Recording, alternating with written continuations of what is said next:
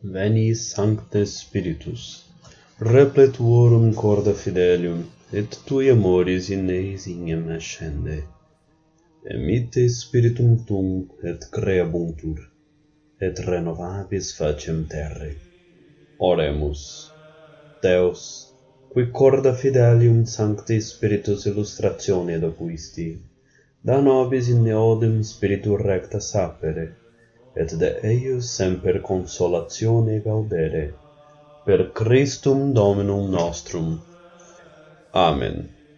Muito bem, estamos aqui de volta com o nosso programa a respeito de anjos, demônios, possessões e assuntos semelhantes.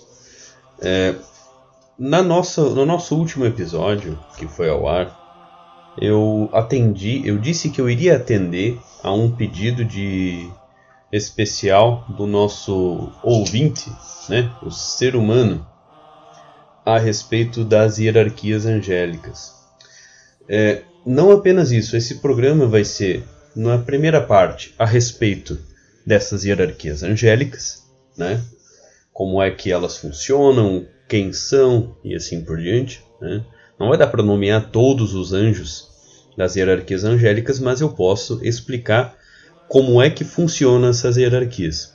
Uh, em seguida, eu vou trazer para vocês casos reais né, que aconteceram ao longo da história de possessões, né, inclusive uh, um bem célebre que foi o caso de Santo Antão.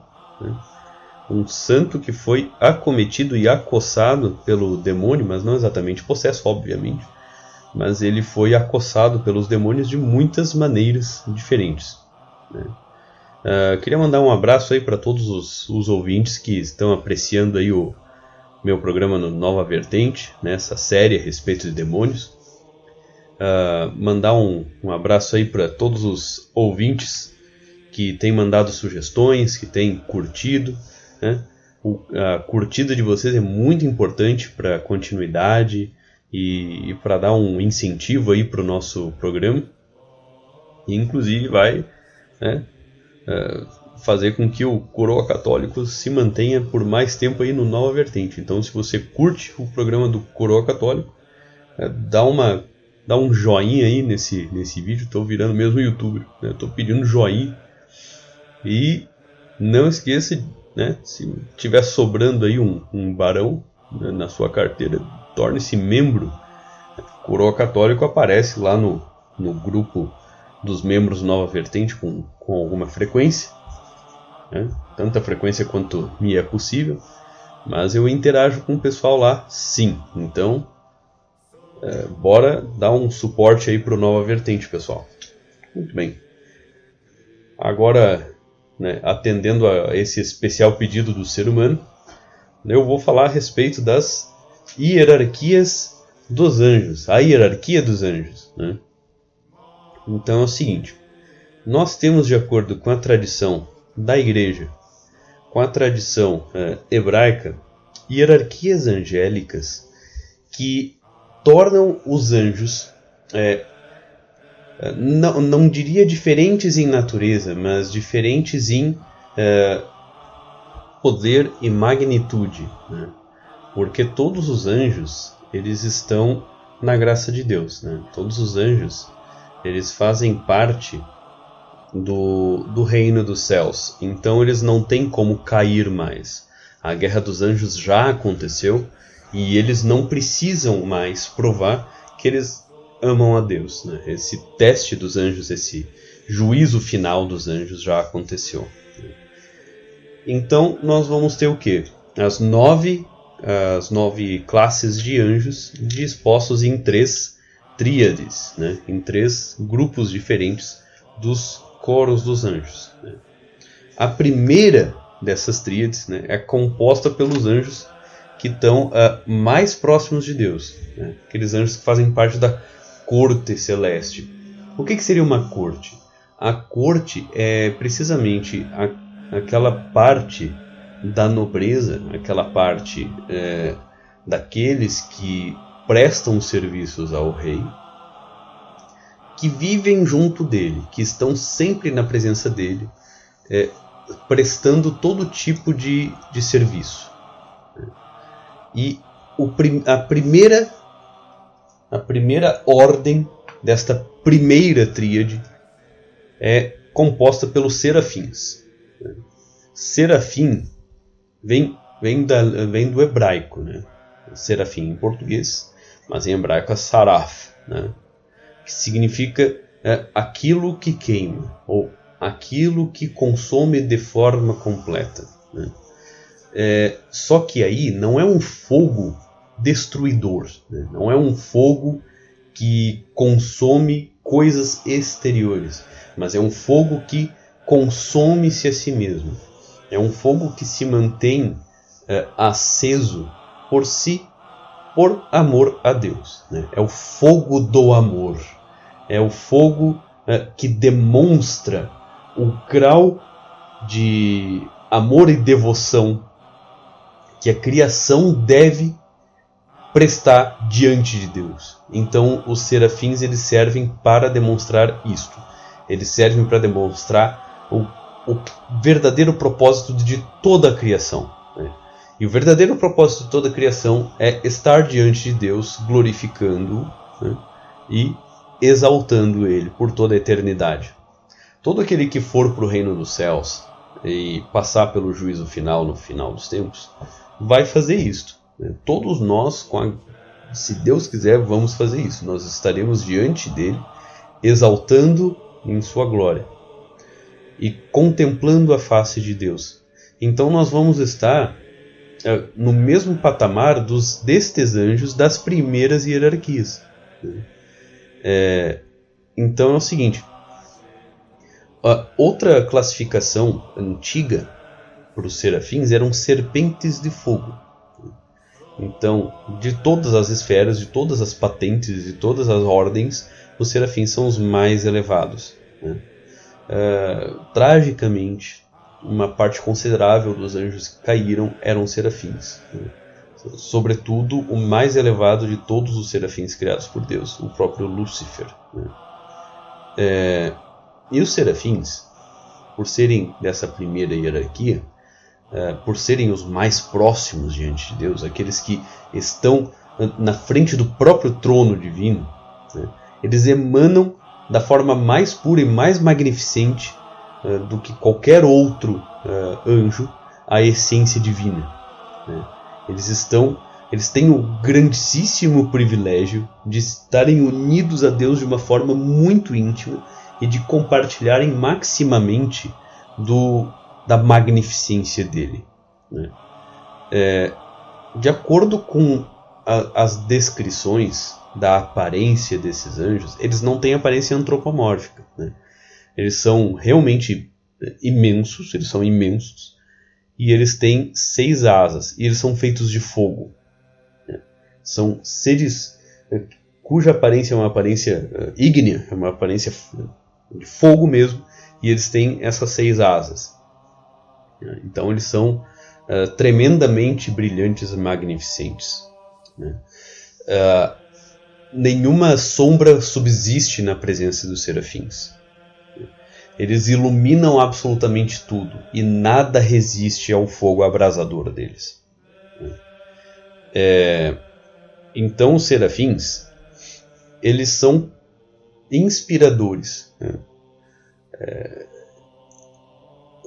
Eles muito raramente aparecem para o ser humano, né? porque eles um ser humano médio seria simplesmente arrasado pela, pela experiência da visão de um serafim. Né? É, porque o serafim ele ele está diante de Deus e a separação entre entre o ser humano e Deus, é, vamos dizer assim, é, caso ele fosse apresentado a um serafim, para ele, para o ser humano não teria uma grande diferença entre estar na presença de Deus e na presença de um serafim. É óbvio que é, entre Deus e um serafim existe uma diferença eterna, assim, eterna, né? uma, infinita. Mas a diferença entre um serafim e um ser humano médio é quase infinita também. Então, dificilmente você vai ter alguma descrição de uma visão de um serafim, né? a não ser pelo profeta Isaías.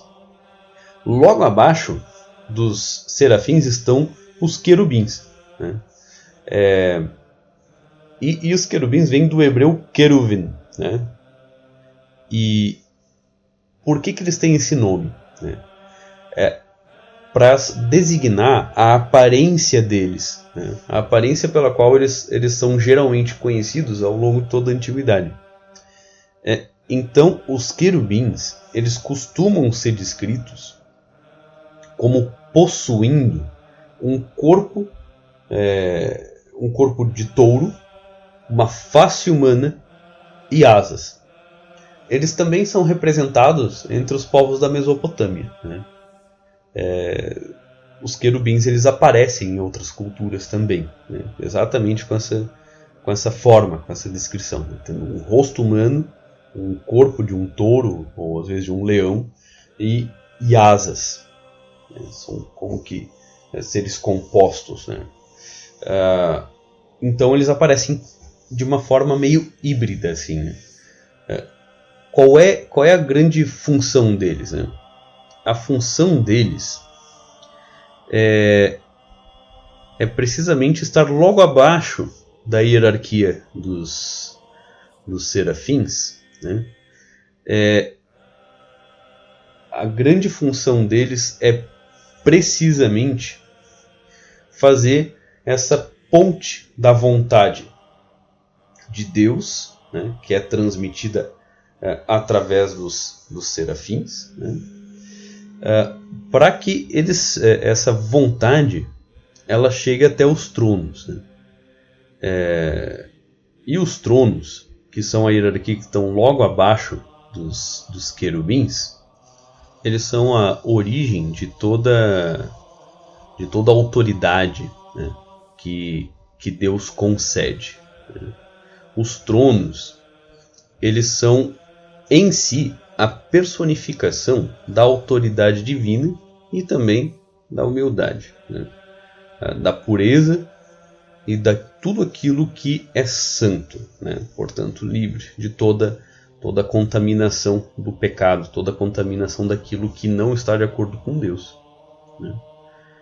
É, e logo abaixo dos tronos nós temos logo a segunda ordem ou a segunda tríade da corte celestial. Né? Na segunda tríade nós vamos ter os nobres entre os anjos, né? porque ali na primeira ordem nós temos os ministros, nós temos aqueles que é, estão ali junto do Deus Pai, está ali junto do trono celestial. Então, logo abaixo, nós vamos ter os príncipes e os generais, né? todos aqueles que uh, uh, estão no topo da cadeia de comando daqueles que dos anjos que executam as ordens de Deus. Né? Então, no topo dessa segunda cadeia, nós vamos ter as dominações, né? ou uh, domínios. É, então eles são como que os marechais e generais. Então eles recebem toda essa inspiração que vem dos, dos, quer, dos querubins e dos tronos.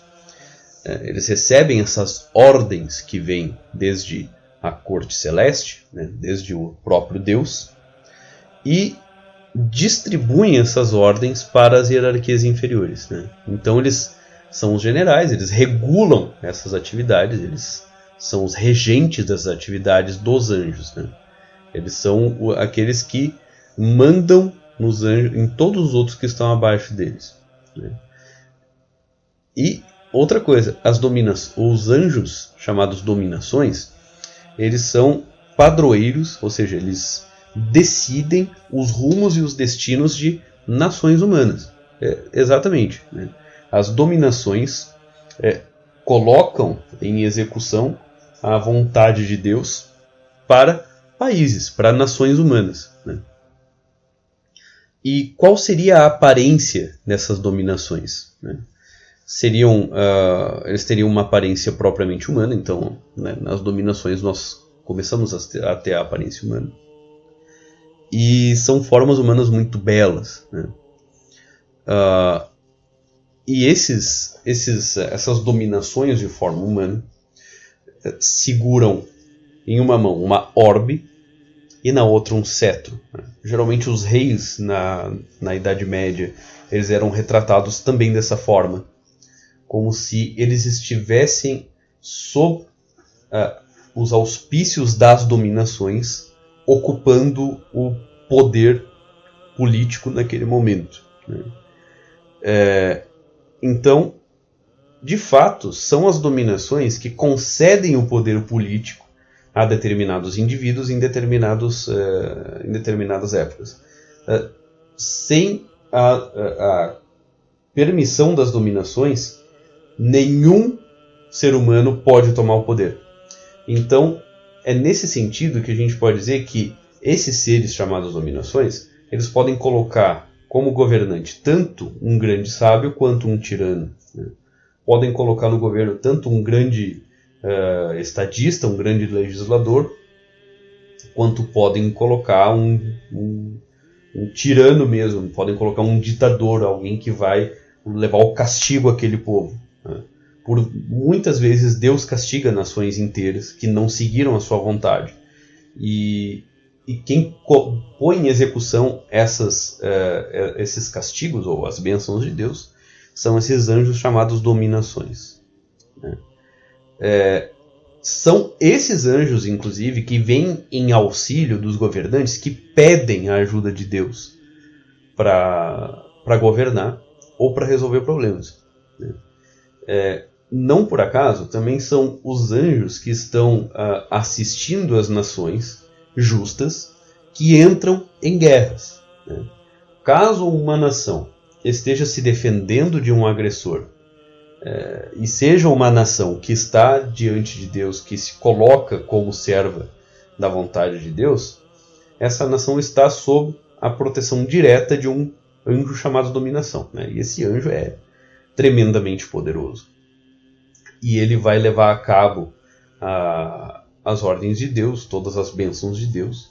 E não importa o poder contra o qual aquela nação esteja se defrontando, ela vai sair vitoriosa, contanto que esteja de acordo com aquilo que Deus designou para ela naquele momento e que ela esteja debaixo uh, da proteção de Deus e debaixo esteja dentro do reino de Deus, dentro do reino de Deus e debaixo da proteção dele. Então esse eh, este anjo particular dessa nação, né, dessa dominação, é, não vai permitir que essa nação pereça perante as outras. É, então, é, as interações entre as dominações dos vários países também presidem é, no mundo espiritual a, a diplomacia entre essas nações. Uma coisa interessante é que esses anjos, chamados dominações, não entram em contato direto com os seres humanos. Né? Eles vão usar as hierarquias logo abaixo dele, deles para que a, a, as ordens deles sejam levadas a, cabo. Né? É, eu, eu nunca vi nenhum relato assim de uma dominação entrando em contato com um governante com um ser humano. Embora os governantes possam e devam né, entrar em contato com, com com as dominações. Né? É, e isso é muito simples, é simplesmente você ter um, um momento de oração pela sua nação, pelas boas intenções do governante.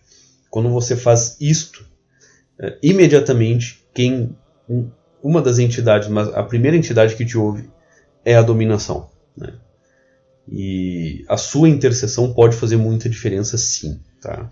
Que ele tem, tem gente que acha estranho ou até acha graça de você ter grupos de oração que, que rezam pelo bem da nação, né? É, para que a nação não pereça, não caia diante de seus inimigos e assim por diante. Mas eu vou te dizer, cara, é, esse, esses grupos de oração estão fazendo uma coisa que você não faz, tá?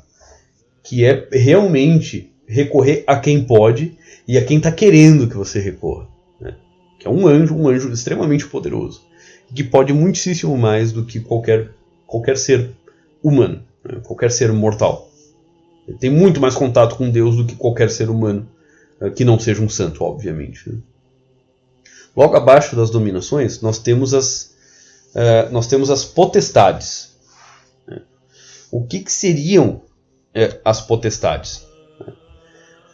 Potestade, potestas. Né? Potestas significa uh, poder. Então as potestades são também os condutores da ordem sagrada. Né? eles pegam essas ordens das, das dominações e transmitem para os anjos que estão logo abaixo e levam a cabo aquilo que deve ser feito. Né? Uh, eles são portadores também de missões muito importantes. Né? As mais importantes missões que são designadas para os anjos são levadas a cabo pelas potestades. Né? Uh, eles também são a força de elite do exército angélico. Né? São os maiores dentre os maiores guerreiros que entram nas batalhas espirituais, vamos dizer assim. Uh, então, eles são os executores diretos das maiores ações que acontecem no próprio cosmos. Então, eles regem é, princípios cósmicos. As potestades exercem o domínio sobre princípios cósmicos macro, né? os grandes princípios do cosmos. Né?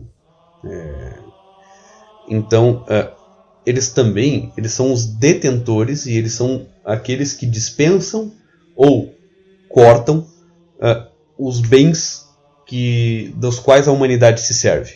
Né? Uh, um, alguns os dois maiores bens que a humanidade se serve para, se, para ser considerado humano seria a história. Né? Então, as potestades elas presidem sobre a história, sobre a memória de um povo. Né? Então, vamos dizer assim, quando Deus ele quer punir maximamente um povo, né? quer que aquele povo se espalhe e, e não volte mais a, a, a se juntar, as potestades retiram daquele povo né, a memória da sua história, a sua memória coletiva. Né? Então eles perdem o senso de ética, eles perdem o senso do pensamento superior, eles perdem todo toda a vontade, toda a disposição para reflexão mais aprofundada a respeito das coisas. Né? E a política desse determinado povo vai descambando até aquele nível que nós poderíamos chamar de barbarismo, né? em que você não tem político, você só tem o exercício direto da vontade da forma mais sangrenta possível. Né? Eu junto meu bando de, de, de o meu bando aqui de de capangas contra o teu bando de capangas, a gente se mata ali, vamos ver quem é que sobra. Né? Tem muita gente que acha que a política e o poder se exerce basicamente dessa forma. Né? É, só pode achar uma coisa dessa quem vive numa época bárbara que nem a nossa. Né? Não é assim. Né? Isso não é isso a que se resume a política humana. Mas para o moderno, muitas vezes parece que é assim mesmo. Porque, de fato, se a gente for parar para analisar, não tem praticamente nenhuma nação humana que esteja se colocando debaixo uh, das bênçãos de Deus e dentro do reino de Deus. Então é claro que a política humana vai acontecer num nível barbárico. Né? Os exércitos são maiores, a tecnologia é mais avançada, os mecanismos políticos são mais é, intrincados, mas, de fato, a gente vive numa época de barbarismo, a gente vive num tempo em que aquele que grita mais alto é, é, é, é, o ouvido, aquele que detém mais meios é aquele que preside sobre os outros, e a vontade do mais forte. Né? Aí muita gente vai dizer, é, mas sempre foi assim, não sei o que. Cara, você é uma anta. Desculpa te dizer, você é uma anta, tá? A gente vai perceber ao longo de toda a história da humanidade, é, muitas vezes grandes impérios tentando dominar povos pequenos e não conseguindo. Tá? E eles tinham mais poder econômico, eles tinham, eles tinham mais, eh, mais soldados, eles tinham mais tecnologia muitas vezes, e mesmo assim eles não conseguiam é, subjugar é, outras regiões que eram é, menos avançadas do que eles, tinham menos riqueza. Eles simplesmente não conseguiam pegar aquelas regiões. Né? Então, tenta dar uma revista aí né, nesse seu conceito a respeito de como os povos humanos sobrevivem, porque você está bem errado, tá? É, indo para a terceira hierarquia da, a terceira classe da segunda hierarquia de anjos, né, da segunda tríade, nós vamos ter as virtudes. Né. O que, que significa a palavra virtude? A palavra virtude significa uh, poder. Né? Potestade também é poder. Né? É, mas a virtude é um poder menor do que a potestade. Né? Uh, o que, que, seria então né, a virtude? Uh, as virtudes, os anjos chamados virtudes, eles presidem sobre uh, pessoas. Né? É, vamos dizer, cada pessoa é, tem tem uma missão perante Deus. Né? É o que a gente poderia chamar o plano de Deus para cada pessoa. Não é o teu anjo da guarda que vai te comunicar isso aí. O anjo da guarda ele tem uma parte específica na hierarquia angélica. Né? É, e são muito numerosos, são tão numerosos quanto existem seres humanos. Ou já existiram seres humanos. Né? Cada ser humano é, teve um, anjo, teve um anjo da guarda, cada ser humano tem um anjo da guarda próprio e específico que foi criado por Deus especialmente para eh, servir, para te servir. Né? Então aí, você que nunca pede nada pro teu anjo, saiba que você está deixando ele ocioso, coitado. Né? Você, ele, tem, ele tem uma missão que é atender, atender aos teus pedidos. Claro, ele não vai atender pedidos feitos pela tua parte bicho, como eu falei no último episódio. Mas ele é o mensageiro entre você e Deus. É o mensageiro direto. Né? É, então, voltando para os anjos virtudes. Né? Esses anjos, eles comunicam é, para nós, né? eles nos orientam de uma forma, claro, não de forma direta, né? não é como se você visse os anjos é, dessa categoria aí o tempo todo na tua frente, mas eles, é, eles, ori eles orientam o ser humano, cada ser humano a respeito da missão. Né? Uh, perante os anjos, dentro da hierarquia angélica, eles são os removedores de obstáculos. Os removedores de obstáculos a, as ordens de Deus. Né? Se pode haver algum obstáculo à ordem de Deus, as virtudes vão lá e tiram do caminho. Né? É, quando alguém reza pelo bem de uma nação, esses anjos chamados virtudes, eles afastam os demônios uh, que podem vir a prejudicar a nação que está debaixo de Deus. Né? Então vamos dizer, é, assim como uma nação ela possui um exército de seres humanos, né? possui seu próprio exército mundano, uma nação pode ter um exército angélico né?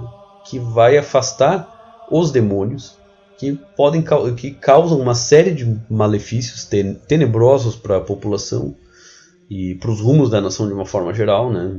atrapalham a prosperidade dela é, estragam a prosperidade dela, tornam aquela prosperidade uma prosperidade maldita, é, espalham todo, toda sorte de doenças e, e mau caratismo entre o povo, né? tornam o povo realmente mau e doente de uma forma geral. E as virtudes vão retirando esses demônios de ação é, até o ponto em que aquele povo se torna saudável, né? se torna moral, se torna é, um povo debaixo de Deus e dentro do reino. Né?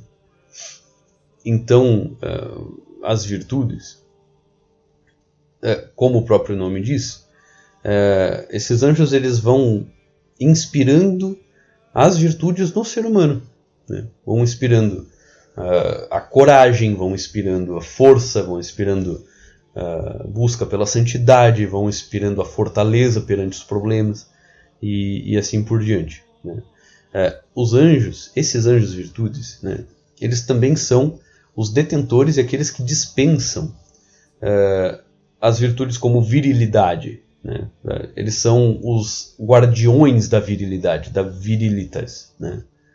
Uh, do, do, do, poder o qual o próprio ser humano pode vir a chegar. Né? Então eles dispensam esse poder pessoal para cada um de nós, na medida em que Deus assim o quiser ou assim o desejar. Uh, então, quando você precisar de força, de coragem, né, você por, reze a, aos anjos da, dessa segunda hierarquia chamados virtudes. Né? Quando você pede as virtudes para Deus, Quando você pede para Deus te dar força, te dar coragem, te dar paciência, é, quem vai te dispensar esses bens espirituais é este anjo chamado virtude. Uh, muito bem. E logo abaixo dessa segunda hierarquia, nós temos a última hierarquia, né? que são os anjos da terceira classe. É, ou seja, são aqueles anjos que estão mais próximos do ser humano. Né? Eles estão mais próximos do, dos assuntos materiais, de uma forma geral. E eles presidem diretamente os nossos assuntos mais, é, mais terrenos, vamos dizer assim. Então, essa sétima hierarquia, que eu vou falar agora, são os principados. Né? Os principatos, poderia se dizer. Né? É, eles recebem as ordens das, das, dominações e das potestades é, e levam a cabo essas ordens em unidades menores de, de, de terra. Né? As, os principados eles presidem sobre estados, sobre cidades, né? municípios. Né? Então, cada município tem um principado, tem um anjo, um anjo específico. No momento que você funda uma cidade, você tem um principado que preside sobre essa cidade. Né? Ou países muito pequenos. Os principados eles também protegem os seres vivos que estão ali naquele lugar, eles presidem sobre esses seres vivos. E eles cuidam especialmente também dos, dos seres não humanos. Né? Eles cuidam da saúde dos animais, da saúde das plantas, do ar, do solo, de uma forma geral. Né? É, eles também, dentro da hierarquia da igreja, eles também eles cuidam não apenas das cidades, mas eles cuidam das dioceses. Né? Porque dentro da hierarquia da igreja nós temos essas arquidioceses, nós temos as dioceses e as paróquias. Né? É, e, as, e os principados eles cuidam das dioceses. Né? E, e eles também são promotores dentro de uma, uma pequena região, eles são promotores da sabedoria, são promotores da inteligência de uma forma geral. Então, quando a gente tem é, diferenças regionais, às vezes, dentro de uma nação, é, quem está levando a cabo, pela vontade de Deus, essas diferenças são os principados. Abaixo dos principados estão os arcanjos. Né? E o que, que, que, que seria um arcanjo? Né? Que seria um anjo que está acima da hierarquia dos anjos. Né? Um arcanjo, é um anjo principal, um chefe de anjos, né? é, chefe dos mensageiros. Né? Uh, anjo quer dizer mensageiro, angelos. Angelus quer dizer mensageiro. Né? É, e os arcanjos mais conhecidos são São Miguel, São Rafael e São Gabriel. Né? Uh, geralmente, quando a gente fala de arcanjo, uh, a maior parte das pessoas lembra de São Miguel Arcanjo, que foi aquele que derrotou Satanás. São Miguel Arcanjo foi aquele que derrotou Satanás, é aquele que a gente invoca naquela, naquele pequeno exorcismo que eu passei para vocês há dois programas atrás.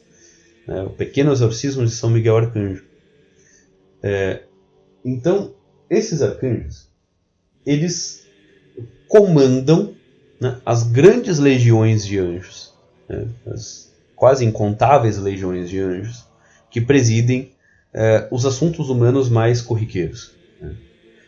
É, então, a gente vai ter né, esses arcanjos Miguel, Rafael, Gabriel, e a gente vai ter outros arcanjos ainda. Né? A gente vai ter, por exemplo, Uriel, é, às vezes aparece em algumas tradições mais antigas, né? Samuel, né? E, e, assim por diante.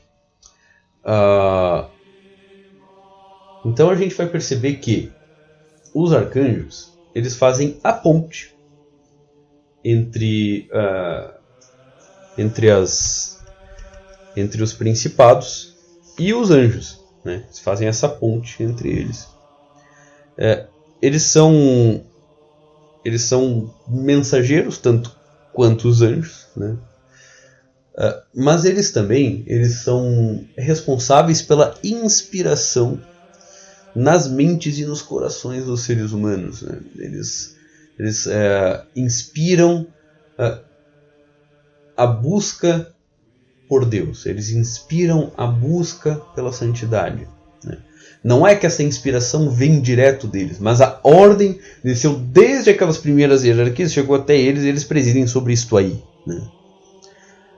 Uh, geralmente os arcanjos também são uh, designados para anunciações especialmente importantes aos seres humanos. Né? Então eles constantemente estão entrando em contato com seres humanos uh, importantes ou muito especiais. Né? geralmente os arcanjos também são aqueles que afastam imediatamente os demônios mais poderosos. Né? eles são responsáveis por essa linha de frente contra os demônios mais fortes. E logo abaixo dos anjos, né, dos arcanjos, nós temos né, os anjos. Então, o que, que o que, que eles fazem? Né? É, os anjos, eles estão entre nós. Né? Os anjos, eles são os mensageiros mais imediatos. Uh, que estão mais próximos dos seres humanos. E eles estão aqui nos rodeando. E toda vez que nós chamamos a proteção dos anjos, são eles que nos atendem, né? além do nosso anjo da guarda. É, vem outros anjos a depender do nosso grau de proximidade com Deus, vem outros anjos que começam a habitar a nossa presença. E os anjos que habitam a nossa presença cotidiana são esses, né? Da nona hierarquia, da hierarquia, entre aspas, mais baixa, mas mesmo a hierarquia mais baixa de anjos é mais alta do que o ser humano é capaz de conceber. Né?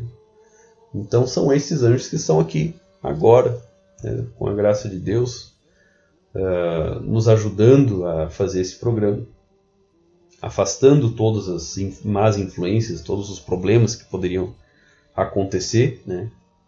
Uh, então eles é que estão mais próximos de nós. E o próprio anjo da guarda, ele nos assiste de uma forma mais íntima ainda. Né? É, e na medida em que nós nos aproximamos de Deus e nós nos tornamos mais amigos deste anjo da guarda, ele vai nos inspirando dia a dia, dia após dia, é, praticar boas ações, né, nos afastar do mal e, inclusive, nos afastar das doen as doenças. Né? Ele afasta as doenças de nós. Porque, na perspectiva tradicional religiosa, as doenças elas estão uh, primariamente sob, uh, sob o cuidado de determinados tipos de demônios. Né? Então, vamos dizer assim, quando uma doença afeta um ser humano, isso aí na Idade Média se considerava isso, eu não vejo nenhuma razão para não considerar assim.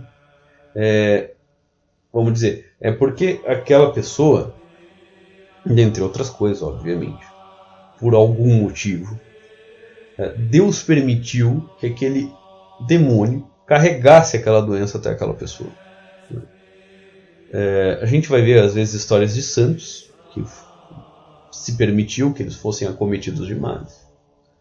E ali ele não está sendo exatamente castigado, ele está sendo purificado, ele está sendo santificado. Né? E daí se permite que um mal aconteça uh, a ele, porque Deus sabe exatamente o que aquela pessoa vai fazer com relação àquele mal. Aquele mal vai servir para torná-la ainda melhor. Né? Ela vai se purificar, vai se santificar com aquele mal.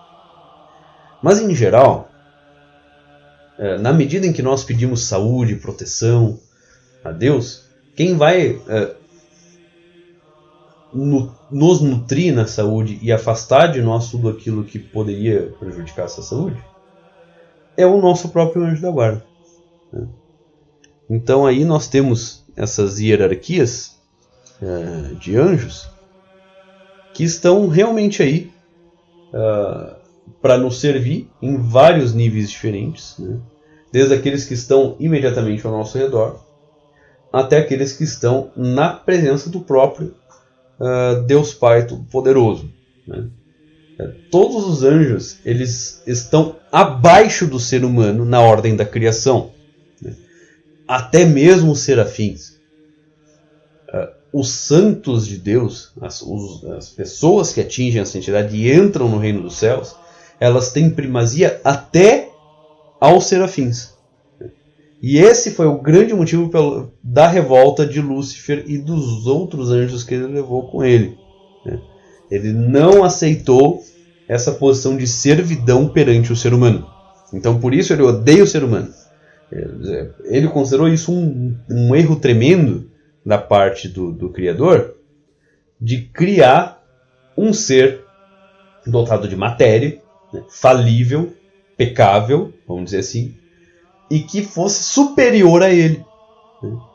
Ele não aceitou isso, ele era o primeiro, ele queria ser o primeiro e ele revoltou-se, vamos dizer. Né.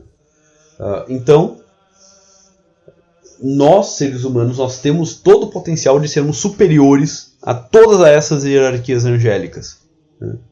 E nos tornarmos muito próximos de Deus, nos tornarmos como diria a igreja, santos. Santos de Deus.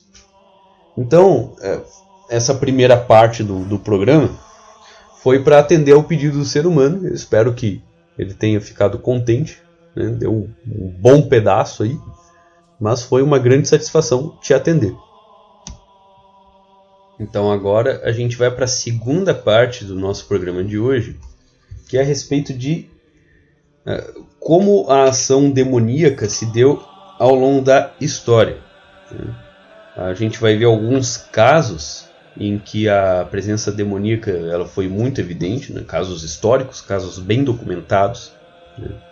tanto de possessões quanto de relações mesmo, assim, de obsessão angélica, eh, angélica não, obsessão demoníaca, anjos não, não, não, não podem, né? eles não fazem esse negócio de obsessão, né? É, tanto no caso de obsessão uh, demoníaco-diabólica, quanto uh, um bom caso aqui, que seria o caso de Santo Antão. Né? Santo Antão é um exemplo excelente para a gente começar aí a nossa coletânea. Lá no, no século III depois de Cristo, a gente vai ter a história desse santo impressionante. Né? Uh, então, é, é, com ele que começa toda essa história de monasticismo, né, vida é, hermética, é, essa vida de, de, de, monge contemplativo e assim por diante. Ele é o grande fundador das ordens contemplativas entre os, os cristãos. É, e ele começa a, a jornada dele é, exatamente da, naquela, naquele chamado do Cristo de vender tudo o que tem, e é, tomar a sua cruz e segui-lo. Né? É, Santo Antão, também chamado né, de San, Santo Antão do Egito, ou Antão do Egito, né? uh, Antão do deserto, e assim por diante. Né?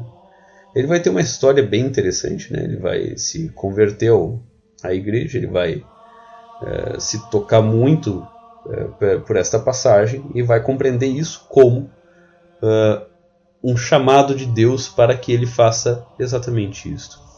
Então ele vende tudo que tem, ele dá aos pobres uh, o, o, dinheiro arrecadado pela venda do que ele tem e ele se retira para o deserto, né? deserto da Líbia. Né? E ali ele, ele vai viver numa tumba abandonada. Ele vai viver num, num lugar afastado, que costumava ser uma tumba. Uh, e ali ele vai seguir uma, uma regra muito rígida, uma regra muito rígida para se aproximar de Deus. Então, por exemplo, ele apenas comia depois do pôr do sol. Né? E o que ele, o que ele comia era somente uma pequena peça de, de pão, né? pão seco, com um pouco de sal e água. Né? É, haviam vezes que Santo Antão ele não comia por três ou até quatro dias. Né? Ele dormia no chão. Ele, ele dormia no chão nu, ou às vezes ele dormia com, em cima de um cobertor. Né? É, mas isso não, obviamente não aumentava muito o conforto dele, né? apenas fazia com que ele não, não congelasse no, no frio do deserto. Uh, então ele ficou nesse esquema durante um bom tempo. Né?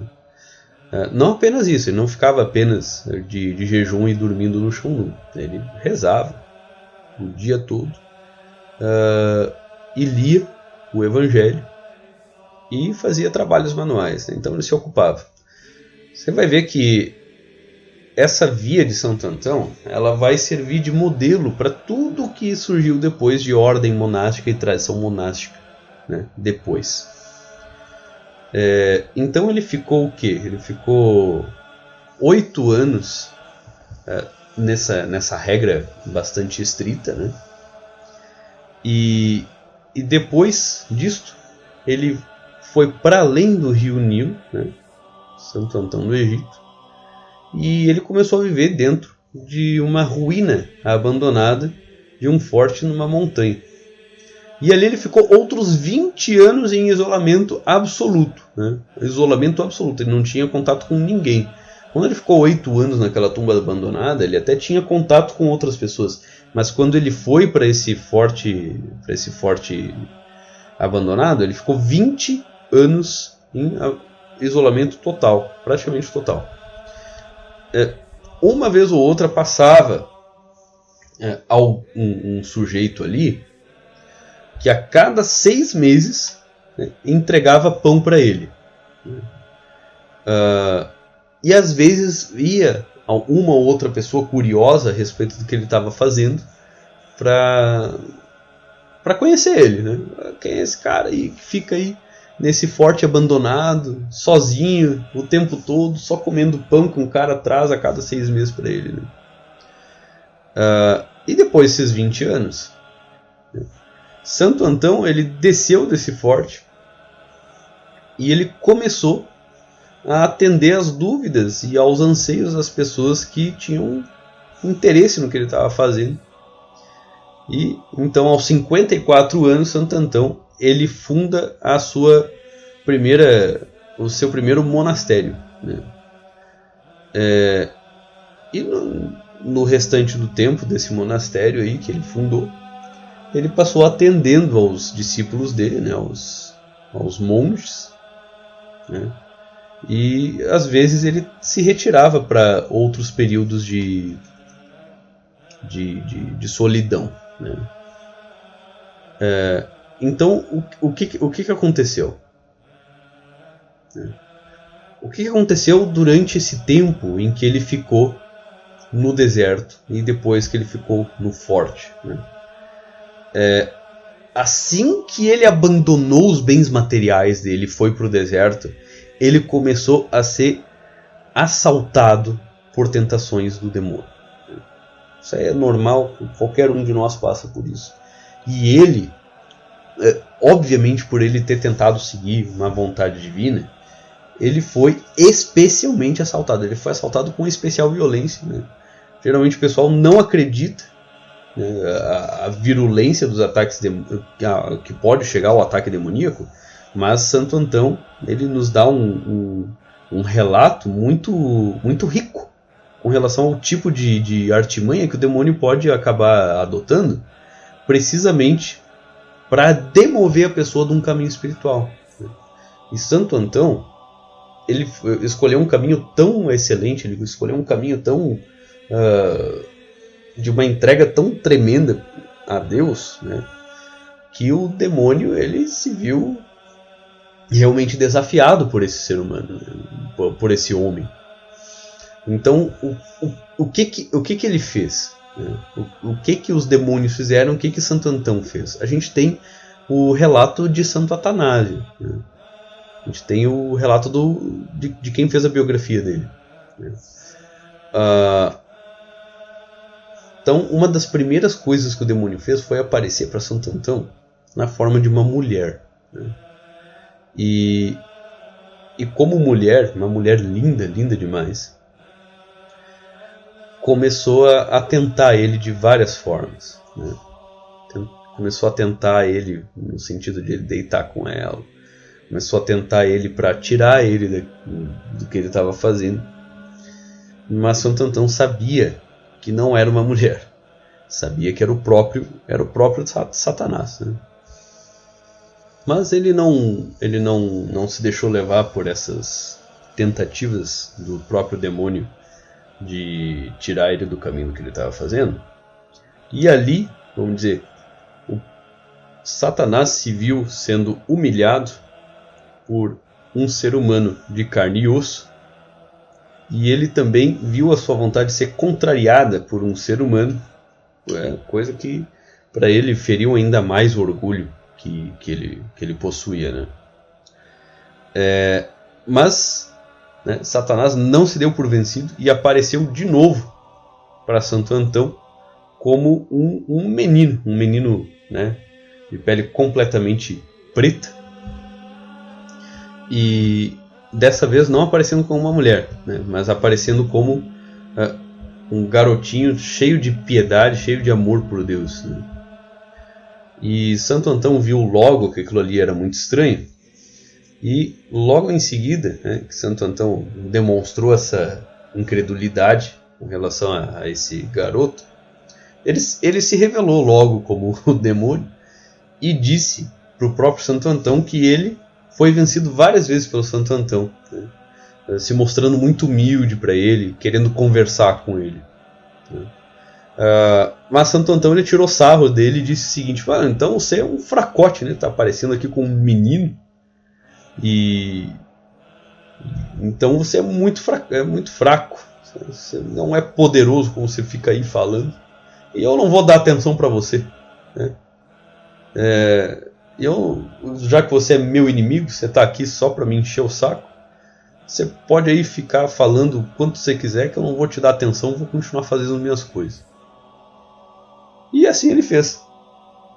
E logo em seguida, né, o demônio acabou indo embora. Depois disso, o demônio ele recorreu a artimanhas um pouco mais violentas. É, vários demônios apareceram na forma de hienas, né, uma alcateia de hienas, para acabar com a vida de Santo Antão. Então Santo Antão disse o seguinte: né, quando viu aquele monte de hiena vindo para devorar ele, disse o seguinte: Pois muito bem, se vocês são hienas mesmo de verdade, né, quer dizer que Deus está enviando vocês para me devorar e eu aceito que vocês me devorem, né, porque é a vontade de Deus. Mas se vocês forem demônios, eu eu não eu não aceito, eu não aceito essa tentação de vocês e por ordem de nosso Senhor Jesus Cristo vocês sejam levados daqui para fora. Aí o que, que aconteceu? As hienas foram embora. De fato eram demônios. Né? É... Então o demônio ficou realmente furioso. E da outra vez ele, ele foi em pessoa e levou outros demônios com ele e bateram Santo Antão até não poder mais. Né? Descarregaram toda a raiva que eles tinham dele. E daí quando chegou, uh, quando chegou um, um, um, um, um sujeito lá, amigo dele, viu ele deitado no chão, achou que ele estava morto, inclusive, né? tão detonado que ele estava, coitado. Né? Apanhou. Imagina, cara, apanhou um demônio. E ele estava detonadaço, né? Ele tava caído no chão, todo estrebuchado. Desse amigo levou ele para o vilarejo mais próximo, né? É, quando percebeu que ele ainda estava vivo, ele estava respirando assim, bem fraquinho, estava respirando ainda, levou ele para o vilarejo e deixou ele lá para se recuperar. Mas outras pessoas achavam que ele não estava vivo com nenhuma, que ele estava morto. E até começaram a velar o corpo. Né? E no meio da noite, né, quando eles estavam lá velando pelo cadáver, vamos dizer assim, o próprio Santo Antão levantou, né, levantou, acordou, levantou e disse pro pessoal que era para tirar ele daquele vilarejo e botar ele lá de volta onde ele estava. Né? E ele disse para as pessoas o seguinte: que a tortura que foi imposta a ele pelos demônios foi tão excessiva né, que ele tinha certeza que nenhum ser humano poderia atacar ele com o mesmo grau de violência e, e, força que ele foi vítima. Né. E daí eles né, acataram a vontade dele, deixaram ele voltar lá para o forte abandonado, né, para lá onde ele, ele está. E daí, quando ele voltou, não demorou muito. O que aconteceu foi que apareceu uma legião ainda maior de demônios, em todas as formas: inseto, animal selvagem, né, nas formas mais imundas e infectas possíveis, cheios de dentes e cigarros, e começaram a ir para cima dele, começaram a, a mastigar, a morder. Ah, ficou todo estropiado. Dor excruciante, tenebrosa, horrível. Mas naquele momento ele compreendeu que mesmo com toda aquela dor, mesmo com tudo aquilo que ele estava so que ele estava sofrendo, aquilo era tudo que eles podiam fazer. Né? Eles não podiam levar a alma dele. Eles não podiam levar uh, o quão ele se despiu de tudo aquilo que separava ele de Deus. E ele falou então para essas, essas entidades que elas, quando elas estavam mastigando as pernas, as mãos, a cabeça, tudo dele, é, elas não estavam atacando a ele, mas elas estavam atacando a si mesmas, porque elas eram tão sem poder, elas eram tão sem capacidade de demover ele do caminho dele, que aquilo era tudo que elas podiam fazer. Elas só podiam trazer sofrimentos corporais, mas elas não podiam afastar ela, eh, afastar ele de Deus. Não podiam mais afastar ele de Deus. Então, esses demônios vinham desesperadamente tentando tirar ele do, do caminho dele e não conseguiam. Então, ele revelou para os próprios demônios que quando eles mordiam as pernas dele, eles estavam na realidade mordendo as próprias pernas. E quando eles atacavam o corpo dele, eles estavam na realidade é, meio que é, atacando-se a si mesmos. E quando ele se deu conta disso, quando ele revelou isso para os próprios demônios, eles simplesmente desapareceram, como se nunca tivessem existido. E um raio do próprio céu veio até Santo Antão. Então o Deus em pessoa falou com ele. Então ele só fez uma pergunta para Deus: Meu Senhor, por que, por que isso tudo aconteceu comigo? Então Deus disse para ele: Porque eu queria te ver lutar. Então, tipo, para aquelas pessoas que acham ali que é, o Deus cristão é um Deus de fracos, é, Deus cristão é o Deus da fraqueza, meu caro, olha o tipo de coisa que o Deus cristão, né, que o, o, o Deus impõe para aqueles que são seus amigos. Né?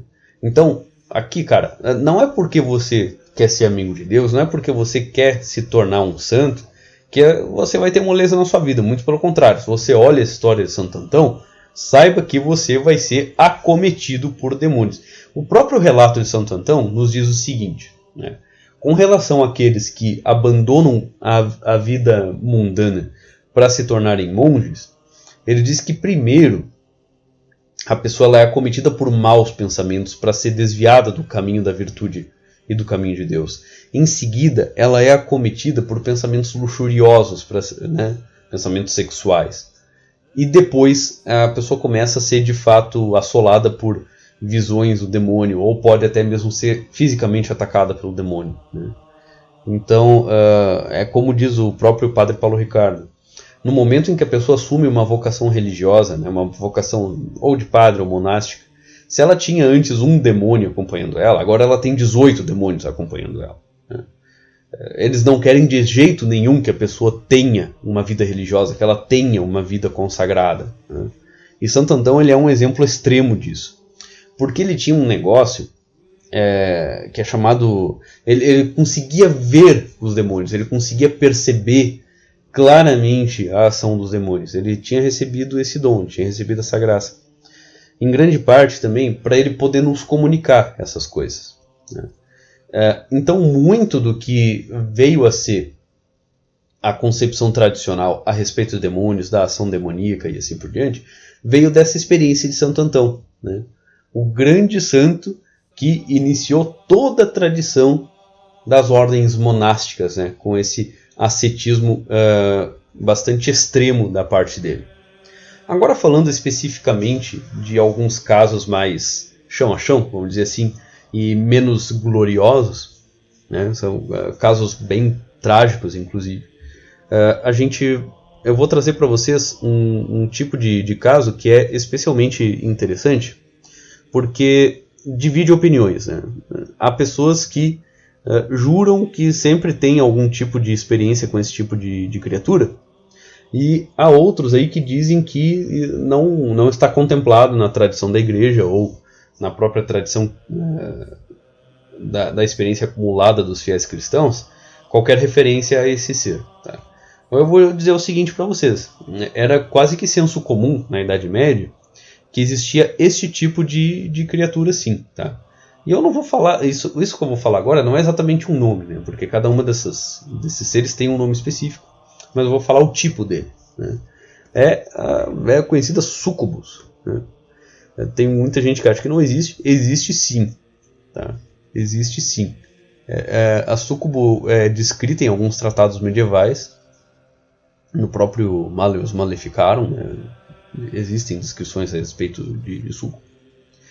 E tem uma história uh, envolvendo sucubo lá do século XVI. Para quem não sabe exatamente o que é sucubo, sucubo é um tipo de, de demônio que é retratado em várias, em várias culturas diferentes, não apenas na tradição cristã, mas em várias culturas que, inclusive, estão longe da tradição cristã. Ao redor do mundo você tem vários relatos desse tipo de entidade, entidade maligna, vamos dizer, né?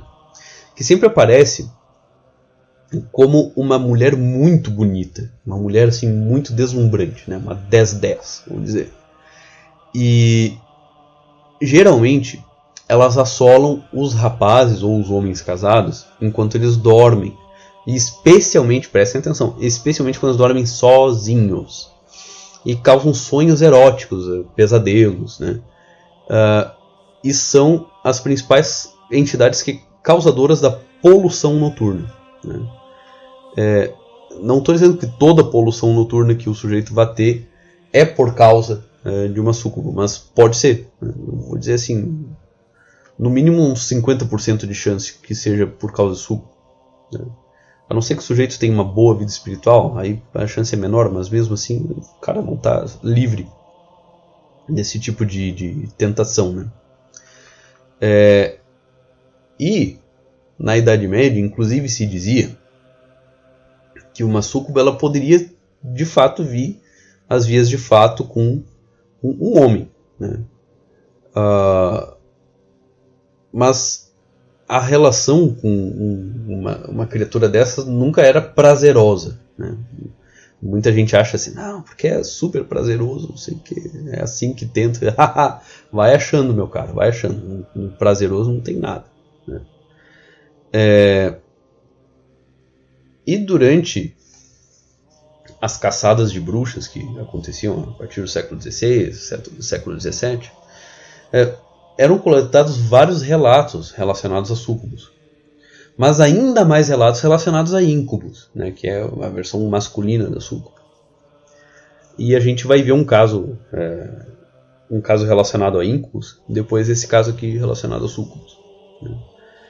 É, e, e, vamos dizer assim, uma, uma, das, uma das consolações com relação a, a esses casos envolvendo súcubos é que, em grande parte, o sujeito que era assolado por uma súcubo, é, ele só era assolado por súcubo precisamente porque ele estava tentando sair dessa influência. Né? Daí chegava ali súcubo só para encher o saco do sujeito e tirar ele do, do caminho da virtude dele. E no próprio século XVI, a gente tem um caso bem interessante um sujeito é, chamado Petrone uh, Armentório, né? Petrone Armentório de, da cidade de Dalheim, né? E ele estava sendo, uh, sendo alvo de obsessão por uma sucubo, né? E, e esse demônio estava tentando persuadir esse sujeito a matar o próprio filho. Né? É, ele, ele inclusive pensou em se suicidar de, de tanto que esse bicho estava tentando estava tentando ele com esse tipo de, de pensamento matar o filho, do nada. Ah, matar, mate seu filho, mate seu filho, mate seu filho. Né? É, então, o que, o, o, que, que esse bicho acabou prometendo para esse cara aí que estava sendo tentado por essa sucubo? Né? É, a sucubo prometeu para ele que se ele matasse o filho e em seguida oferecesse isso em sacrifício a, a, a ela, ela iria ressuscitar o ressuscitar o filho dele. E ele não ia de fato perder o filho, né? Ele só ia dar uma prova de que ele prestava culto, prestava homenagem a essa entidade, a esse demônio. E em seguida ia ressuscitar o filho, né? Então não ia ter problema. Não, só mata ele ali um pouquinho, daqui a pouco eu ressuscito ele, né? Pelo menos você vai ter oferecido o sacrifício dele a mim. E daí, é, a partir daí, você vai ter uma vida gloriosa, você vai ter uma vida incrível. Né? O que, que aconteceu? o cara finalmente acabou é, sucumbindo a essa tentação. De fato, matou o filho dele. Né? Uh, mas o que, que aconteceu? Depois que o filho dele morreu, é, ela, entre aspas, cumpriu a parte dela. Né? Uh, de fato, o, o filho dele ressuscitou. Mas poucos minutos depois, morreu de novo. E logo depois que morreu, ele apodreceu e começou a feder horrivelmente. Né? Então ali o sujeito ele foi tentado pela sucubo não para se tornar rico, poderoso, né? Ocasionar todo dia ali com, com um bicho, como muita gente acha, né? Ah, sucubo vai ocasionar comigo e não sei o que. Vai a nada, cara. Ali ele foi tentado só a matar o filho dele, né? Você é um assassino do próprio filho. Aí ele parou de ser tentado pelo demônio. Olha só, o demônio foi embora. Achou o máximo, ah, ali, ó, o trouxa. Sacrificou o filho dele a mim ali, ó. Achou que eu ia ressuscitar, ó. Ressuscitei foi nada. Ressuscitou um pouquinho, depois morreu de novo. Então, é, infelizmente, esse é um caso de, de obsessão diabólica que aconteceu lá no século no, no ano de 1581 e que acabou muito mal. Né? O sujeito ele sucumbiu e acabou em tragédia. Esses casos aí de, de obsessão diabólica, em que vai sendo oferecido alguma coisa para a pessoa, sempre acaba em tragédia, cara. Nunca, nunca acaba bem. É sempre uma história horrível, uma história trágica. Precisamente para tirar todo o fio de esperança daquela pessoa de que ela vai ser é, ela vai ser perdoada por Deus. Então ali muitas muitas vezes se perde uma alma mesmo é, o sujeito ele entra em parafuso, imagina, né? O sujeito sendo sofrendo obsessão de um demônio. Daqui a pouco ele ele atende à obsessão do demônio, ele perde o filho dele e não ganha aquilo que o demônio prometeu. Isso aí serve para demonstrar para esse pessoal aí que acha que pode recitar demônios, invocar demônios e obter favores, o que, que vai acontecer com eles? Tá? Acontece esse tipo de coisa. Você vai perder aquilo que você tem de mais precioso. Né? Você vai ser enganado, você vai ser feito de trouxa e ainda vai para o inferno, seu idiota. Né? Eu não sei o que aconteceu com esse cara. Eu espero que ele não tenha ido para o inferno. Né? Espero que ele tenha se arrependido do, do ato dele. Né? Mas o fato é que essa história né, do, do, do, do Petrone ele nos serve de alerta. Você não, não pode ficar atendendo a, a, as, as insídias do, dos demônios. Né? E, vamos dizer assim, a sucubo ela não faz apenas isso. Né? Esse tipo de demônio não faz apenas isso. É, de acordo com algumas tradições antigas, né, é, dentre os próprios hebreus, a sucubo é, ela seduzia o homem que estava sozinho, o homem solitário, rapaz, o homem casado, mas estava sozinho. Caso ele cedesse à sedução da criatura eh, e, tiver, e, tivesse né, emissão de, de sêmen ali durante essa sedução, essa criatura iria coletar esse sêmen né, para fazer coisas, coisas tenebrosas com esse sêmen desse homem. Né. Uh, seja para para engravidar uma outra mulher, seja para servir para um, um, rito um rito satânico, né? que sêmen também é usado em determinados rituais. Uh, em suma, né? nunca é para coisa boa. E no mesmo ato ali o sujeito acaba pecando, pecando de forma mortal, de forma gravíssima, porque além de ele ter sido seduzido, ele foi seduzido por um demônio, né? imagina. E todo, toda, todas as descrições dos atos desses, desses pobres idiotas aí que acabaram cedendo à tentação do, do sul, descrevem que o ato sexual foi horrível, né? foi dolorido, que, que o próprio contato ali, como se eles tivessem tido contato com agulhas e, e agulhas feitas de, de, de, de gelo, né? então a coisa era horrível. É, é como se eles estivessem sendo esfolados vivos né, durante o, o ato. Então, aí serve para você ter uma ideia né, de como é gostoso isso aí. Seja idiota de ficar achando que você vai ter uma ocasionada maravilhosa ali, deslumbrante com, com uma suco, que vai ter coisa nenhuma. Você vai ter o pior momento da tua vida. Uh, uma white pill aí para quem acha que está sendo assolado por, um, por uma suco a tradição da igreja ela nos traz algumas proteções muito eficazes contra a ação de súcubo. Se você acha que tem uma súcubo aí te enchendo o saco, aqui vai uh, o que a tradição nos diz que te protege, te blinda contra uma súcubo. Né? É, a recitação da Ave Maria expulsa qualquer súcubo de perto de, de você. Né? É, a confissão sacramental te deixa imune à, à ação desse, dessa, desse tipo de demônio. Fazer o sinal da cruz, que eu já falei. Uma coisa, tá? Se é, esse tipo de obsessão começa a voltar e voltar, né? Mesmo depois de você já ter feito isso, é, saiba que esse tipo de, de demônio, sucubo, geralmente assalta um determinado lugar. Né? É, tem um hábito assim de estar em um lugar e, e de assaltar as pessoas que estão ali naquele lugar. Então, se a pessoa ela se muda de casa, geralmente o bicho não acompanha. Né? O bicho espera que um outro venha até ali, não, não vai embora dali. É, e se nada disso der certo, aí sim você vai ter que fazer um, um verdadeiro exorcismo. Né? Você vai precisar de um padre para isso. É, inclusive essa história do súcubo, é, ela é tão, ela é tão verídica né, dentro da tradição da igreja que no século XV, na Itália, na Bolonha, né, um, um, homem ele foi executado. Olha, olha a história.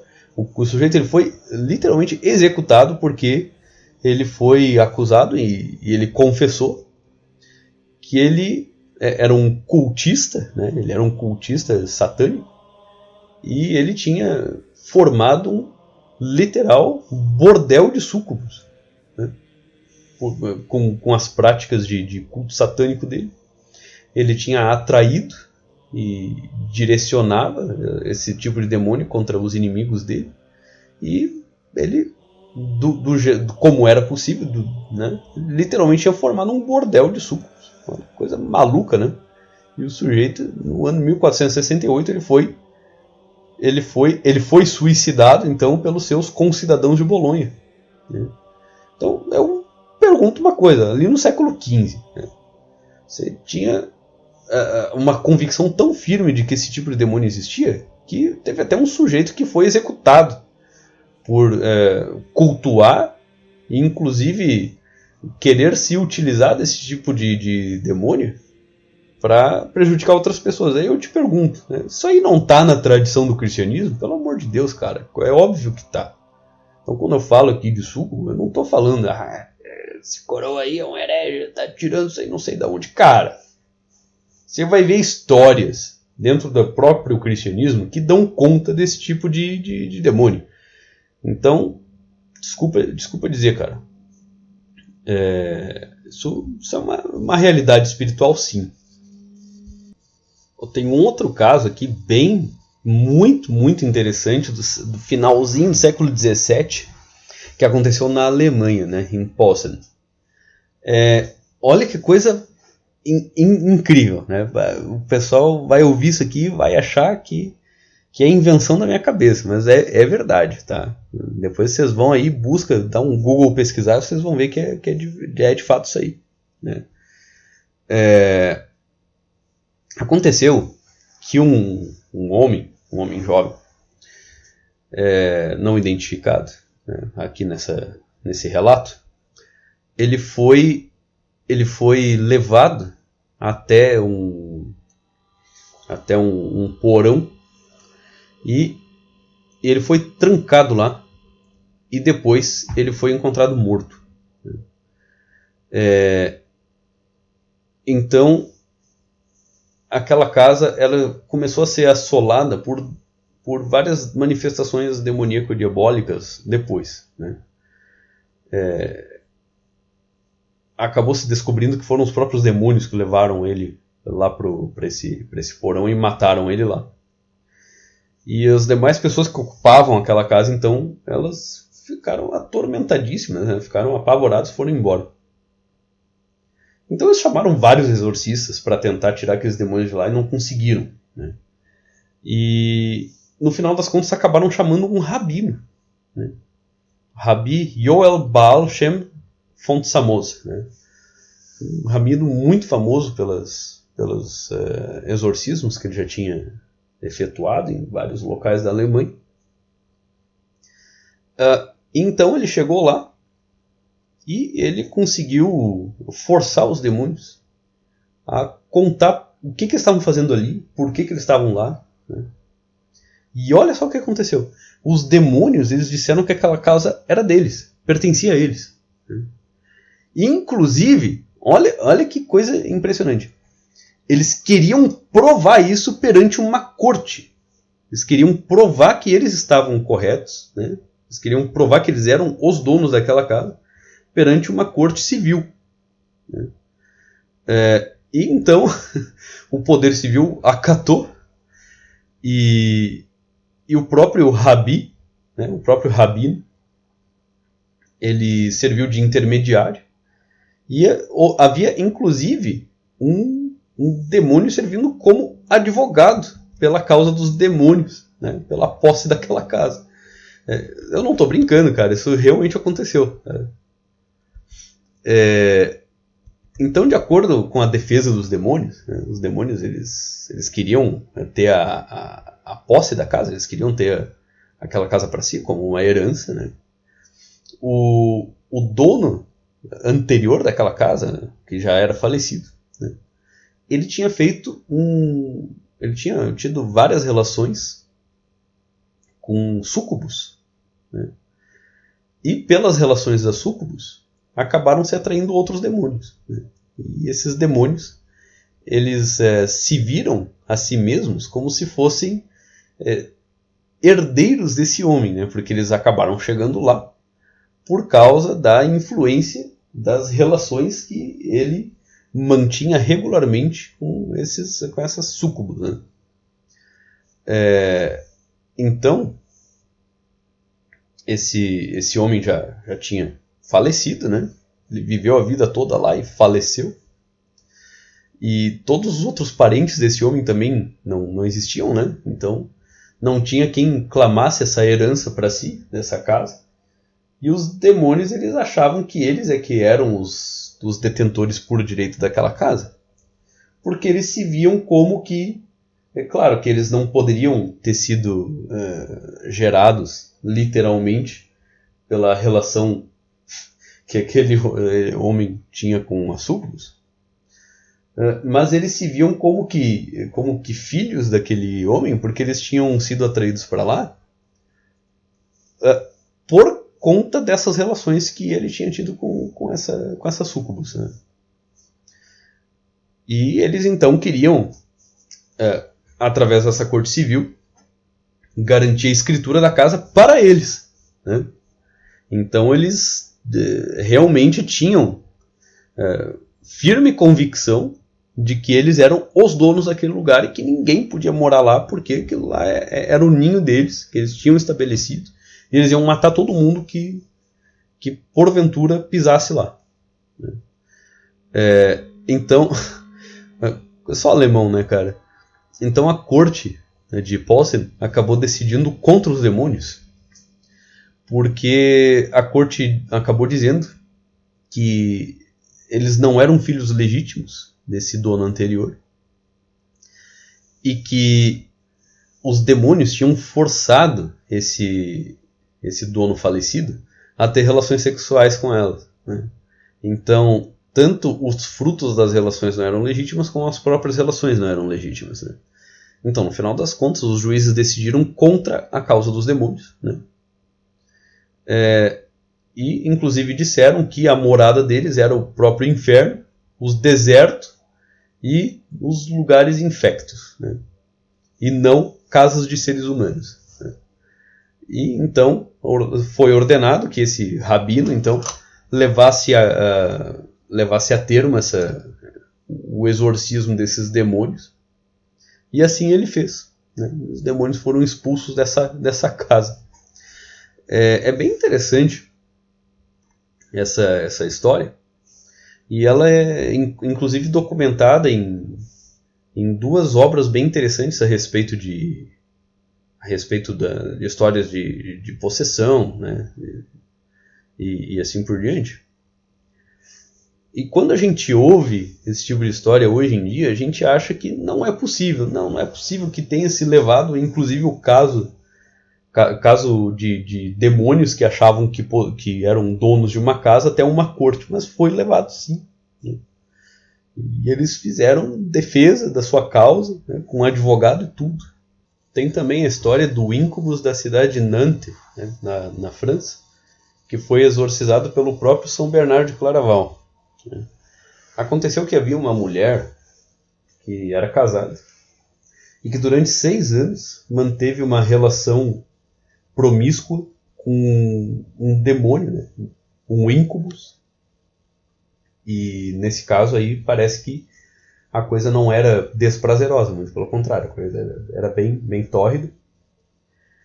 Mas ela foi ficando cada vez pior, ela foi ficando cada vez pior, cada vez pior até o ponto em que o próprio marido dela descobriu o que estava acontecendo e acabou indo embora, deixou ela sozinha.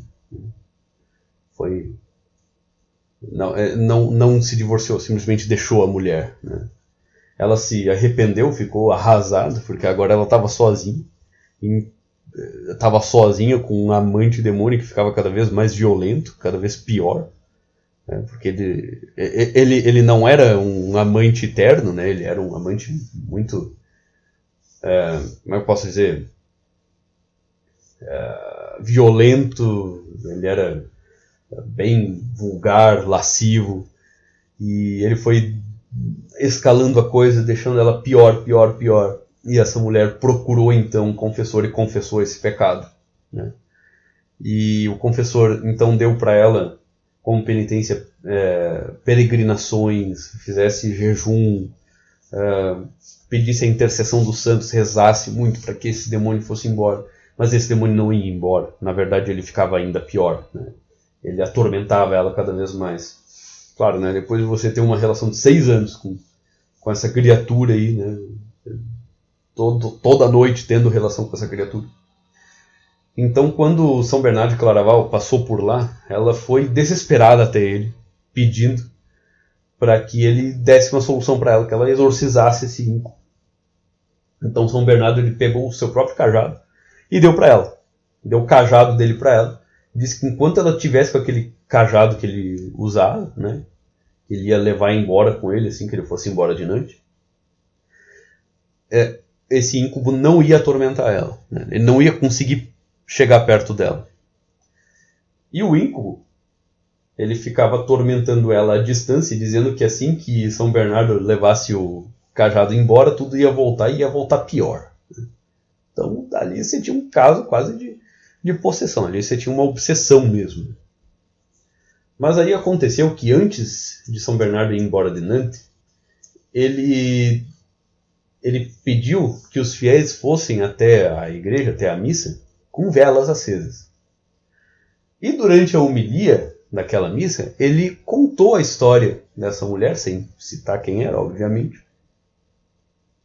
e declarou ali no meio da homilia que aquele, aquela, esse ser, né, esse demônio, ele, pela, pelo, pelo poder de Jesus, né, ele, ele estava proibido de tentar aquela mulher e qualquer outra mulher dali por diante. Quando ele disse isso, todas as, todas as luzes das velas se apagaram ao mesmo tempo. E a partir de então essa mulher ela não foi mais ela não foi mais assolada por, por esse demônio em particular. É, isso é uma, é uma história que faz parte da biografia São Bernardo. Né? E ali você tem uma alusão direta a esse tipo de demônio, né? o íncubo. Então, é, não é coisa de, de, fantasia, não. O íncubo é uma realidade. Né? Inclusive, na Idade Média, se dizia que os íncubos eles atormentavam muito mais as mulheres do que as súcubos atormentavam os homens. Né? Porque se considerava que as mulheres elas eram especialmente sujeitas a esse tipo de, de tentação. Né? Hoje em dia a gente acha que é o contrário, né? que as súcubos é que fica enchendo o saco do cara. Mas não, na Idade Média se achava que era o contrário. Né? Que a mulher, como ela ficava mais sozinha, né? como o sujeito ele saía de casa, a mulher ficava sozinha às vezes, né? completamente sozinha, quando não tinha filho. Ela é, acabava sendo atormentada por esse, por esse tipo de, de criatura. Né? Mas o melhor aí, gente, eu guardei para o finalzinho. É, eu acho que o caso mais. um dos casos mais escabrosos que eu já, já tive notícia, que é o caso de uma camponesa alemã de Mottlingen, né? que, que fica em, em Württemberg, né? na própria Alemanha. É, e, e ela era uma pessoa de uma grande piedade re, religiosa, né? ela era uma pessoa muito, muito, muito religiosa. E ela foi um caso é, extremo e impressionante de possessão demoníaca. Né? Aí, aí a gente vai ter um caso realmente de possessão. Antes a gente teve né, o caso Santo Antão, ah, de um santo. Depois a gente teve os relatos de, de sucubus e íncubos. E agora é, é, é, guardei o pior e o mais escabroso para o final. Né? Que, são, que é o caso da possessão de, de Motlingen. Né? Por que, que não se fala o nome dela? Né? O nome dela foi preservado, né? graças a Deus, porque é uma história realmente muito, muito triste. Né? É, então aconteceu que no ano de 1836, século XIX, né, essa camponesa alemã, ela teve uma doença muito, muito séria que deixou ela muito, muito fraquinha. Né? Uh, e quando essa doença acabou, uma das pernas dela ficou mais curta que a outra. Uh, e depois ela teve de novo essa mesma doença e o outro lado também ficou curtinho. Então ela ficou toda manca, ela ficou toda dura e ela não pôde mais é, servir, ela não pôde mais trabalhar, ela não, não tinha mais condições de, de fazer as coisas que ela fazia como uma camponesa, como uma serva. Né?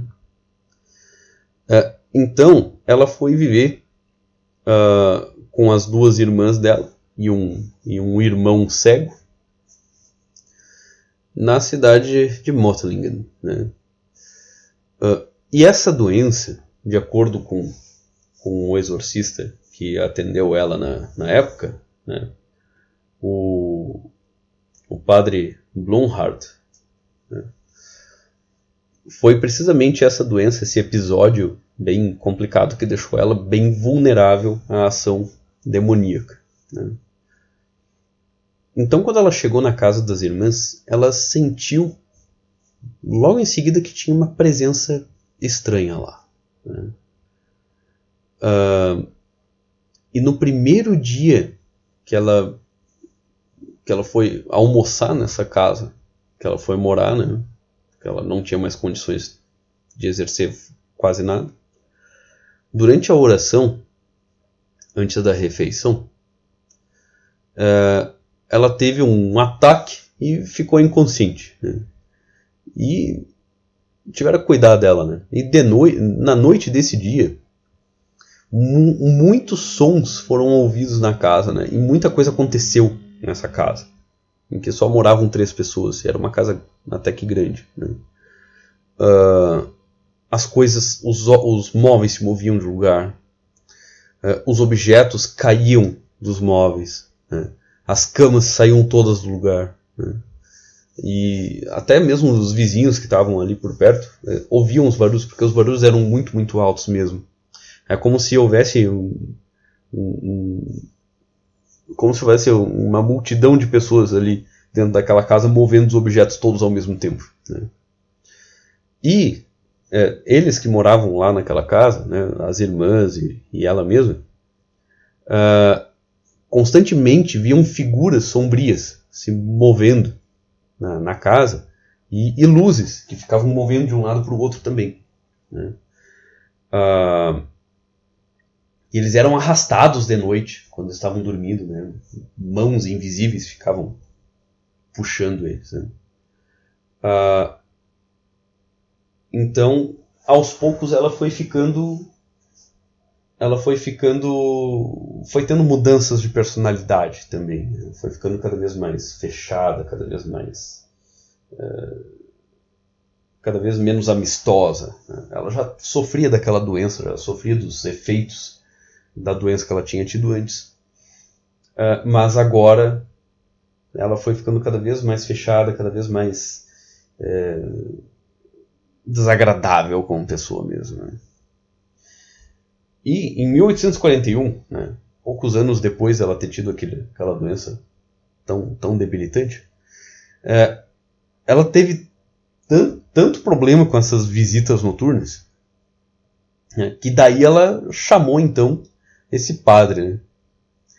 Uh, e quando ele chegou lá, ele não sabia exatamente o que dizer para ela, porque a coisa era tão impressionante, a coisa era tão evidente, que ele até chegava a pensar que aquilo ali não podia ser verdade, né? Aquilo ali era um caso de charlatanismo, né? Mas ela estava realmente desesperada, né? não queria aquilo para a vida dela de jeito nenhum. Né? Uh, então, né? Pouco tempo depois, ela ficou doente de novo. Né? É, mas quando esse padre ele visitava ela para ver como é que ela estava, ela tratava ele muito mal, muito mal. E, e, o comportamento dela foi piorando cada vez mais. À medida que ela foi ficando cada vez mais doente, o comportamento foi piorando cada vez mais. Né? E a coisa não parou por aí. A coisa piorou, piorou bastante. Né? Então, não apenas os vizinhos próximos, mas o quarteirão inteiro conseguia ouvir os barulhos de noite. Né? Não era uma coisa que podia ser feita por duas ou três pessoas que moravam ali, sabe? A coisa era sistêmica. Né? Uh, então é, essa essa camponesa aí, ela começou a ver espírito de gente morta, né? vamos dizer. Ela começou a ver pessoas que haviam morrido uh, e cenas dessas pessoas uh, passando na frente dela, uh, cenas dessas pessoas morrendo, né? E essas pessoas falando com ela, como se ela fosse um tipo um médium, assim, uma médium, assim, né? Uh, e ela começou a ficar realmente incomodada com isso, né? Quem não ficaria? Uh, a coisa foi piorando, piorando cada vez mais, né? então começaram a aparecer outros fenômenos ainda, ainda piores. Né? É, quando uma manifestação é, diabólica acabou revelando para ela e para os irmãos e para as irmãs dela uma peça da casa. Isso parece até coisa de filme, né? A coisa realmente aconteceu. É, onde tinha um papel. Né?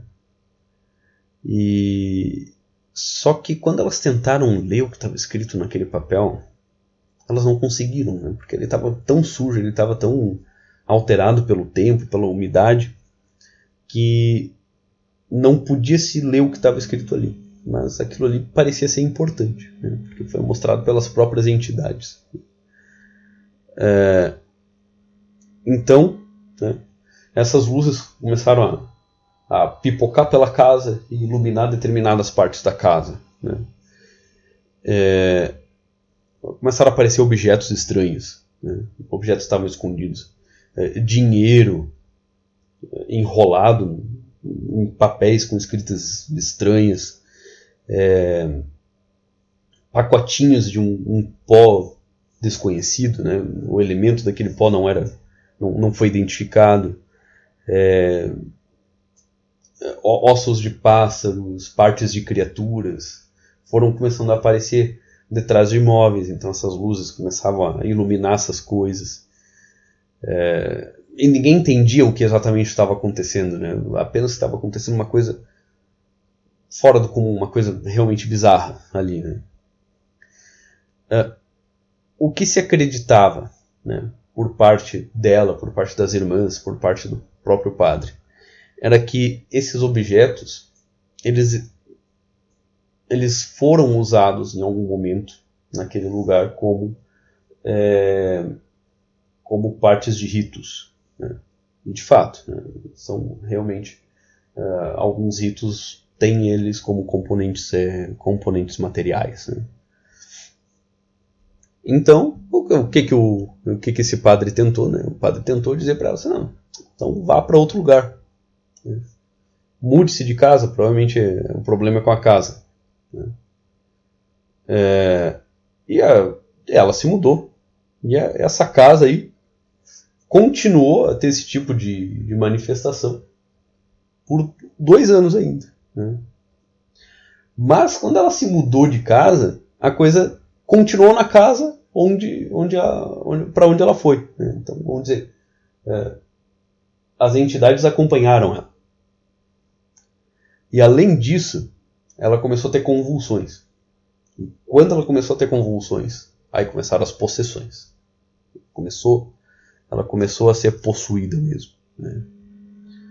Uh, aí começaram a aparecer realmente pessoas mortas para ela, pessoas específicas. E ao mesmo tempo, ela se via presa, completamente presa, e, e ela era golpeada, ela era machucada por vários por vários é, machucados invisíveis, né? por, por facas, por objetos cortantes, objetos perfurantes invisíveis. Né? Inclusive, durante uh, as fases mais, mais graves dessas possessões, né, em que ela realmente quase morreu várias dessas vezes, é, ela chegava a vomitar esses objetos cortantes, fossem agulhas, uh, facas, às vezes sapos. Ela vomitava sapos. Né? Ela vomitava é, cacos de vidro. Né? Às vezes é, as próprias agulhas saíam debaixo da pele dela. Né? É, e o próprio exorcista às vezes tinha que tirar essas peças todas. E a coisa foi piorando cada vez mais, né?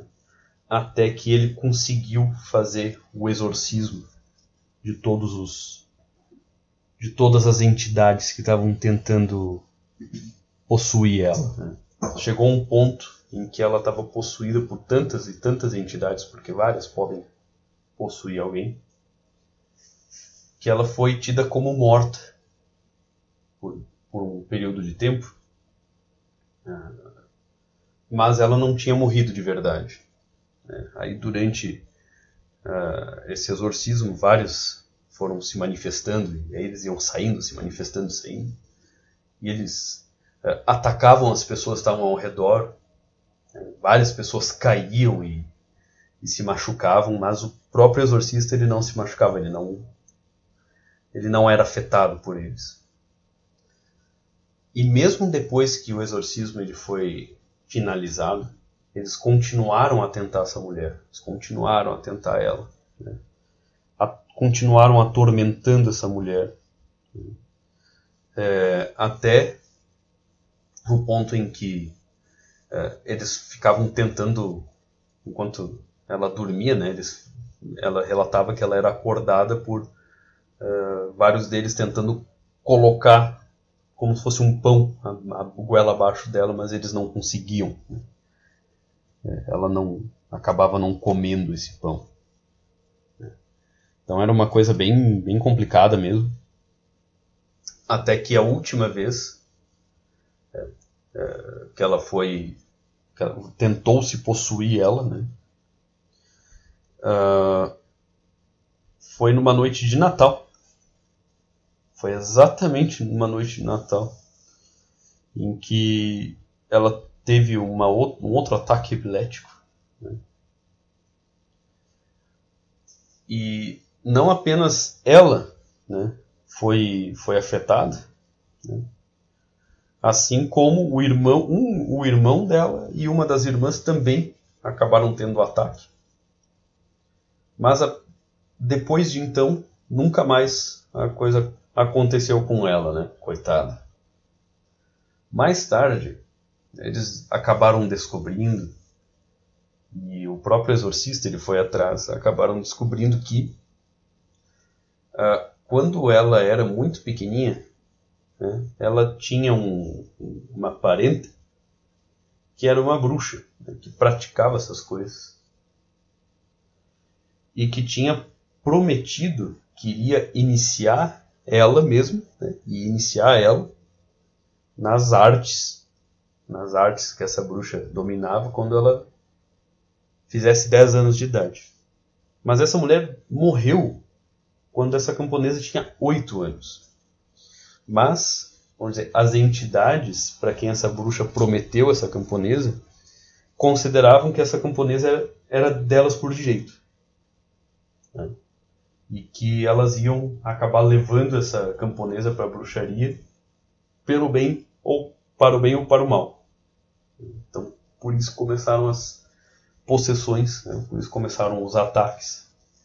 Porque ao invés de uma bruxa, ela virou uma camponesa religiosa né? E a partir de então, eles iriam acabar atacando ela, atacando ela até o ponto em que a resistência dela fosse quebrada. Essa aí foi a nossa última história da possessão de Motlingen. Né? Algumas histórias de ao longo da nossa história, é, os próprios demônios, a relação com os demônios, como é que um santo também teve uma, uma relação com é, os demônios acabarem tentando ele, né? O próprio Santo Padre Pio, ele apanhava fisicamente do demônio, o demônio não podia mais fazer nada com ele. E ainda assim ele apanhava do demônio, né?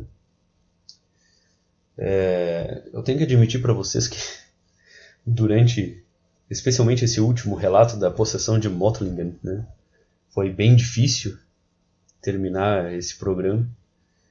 Eu fui interrompido várias vezes. Foi bem difícil terminar é, isso aqui. Eu estou terminando agora na madrugada. E, mas eu espero que esse programa seja útil.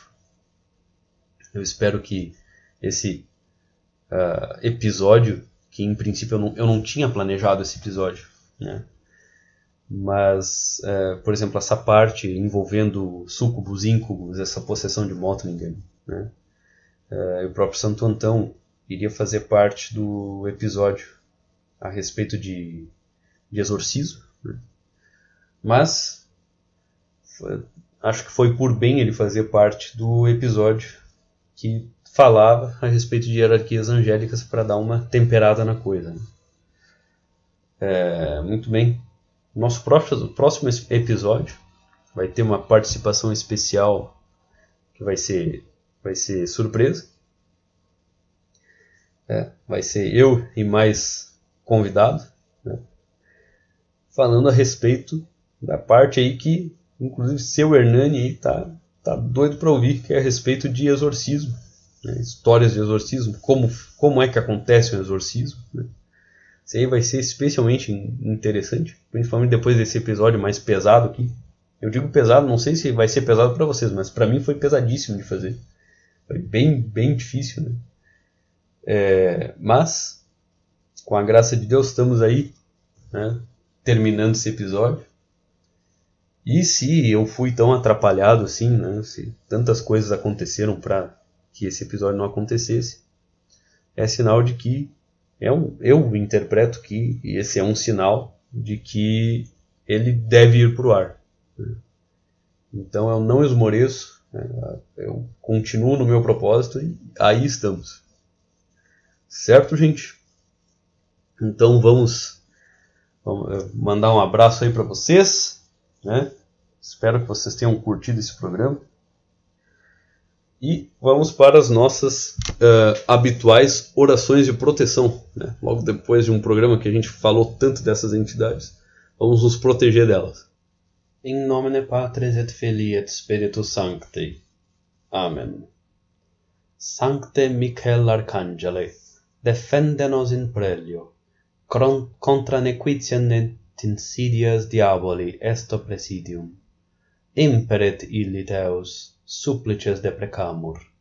Tuque, princeps militiae celestis, Sataman aliosque spiritus malignus, qui ad perditionem animarum pervagantur in mundo, divina virtute in infernum detrude. Amen. Em português, São Miguel Arcanjo, defendei-nos no combate, cobri-nos com vosso escudo contra os embuses e ciladas do demônio subjugue o Deus instantemente o pedimos. E vós, príncipe da milícia celeste, pelo divino poder, precipitai no inferno a Satanás e aos outros espíritos malignos que andam pelo mundo para perder as almas. Amém. Santo anjo do Senhor, meu zeloso guardador, se a ti me confiou a piedade divina, sempre me rege e guarda, governa e ilumina. Amém. Angela Dei, qui custos es mei, me tibi commissum pietate superna, illumina, custodi, rege et governa. Amen. In nomine Patris, et Filii, et Spiritus Sancti. Amém. Fiquem com Deus e até a próxima.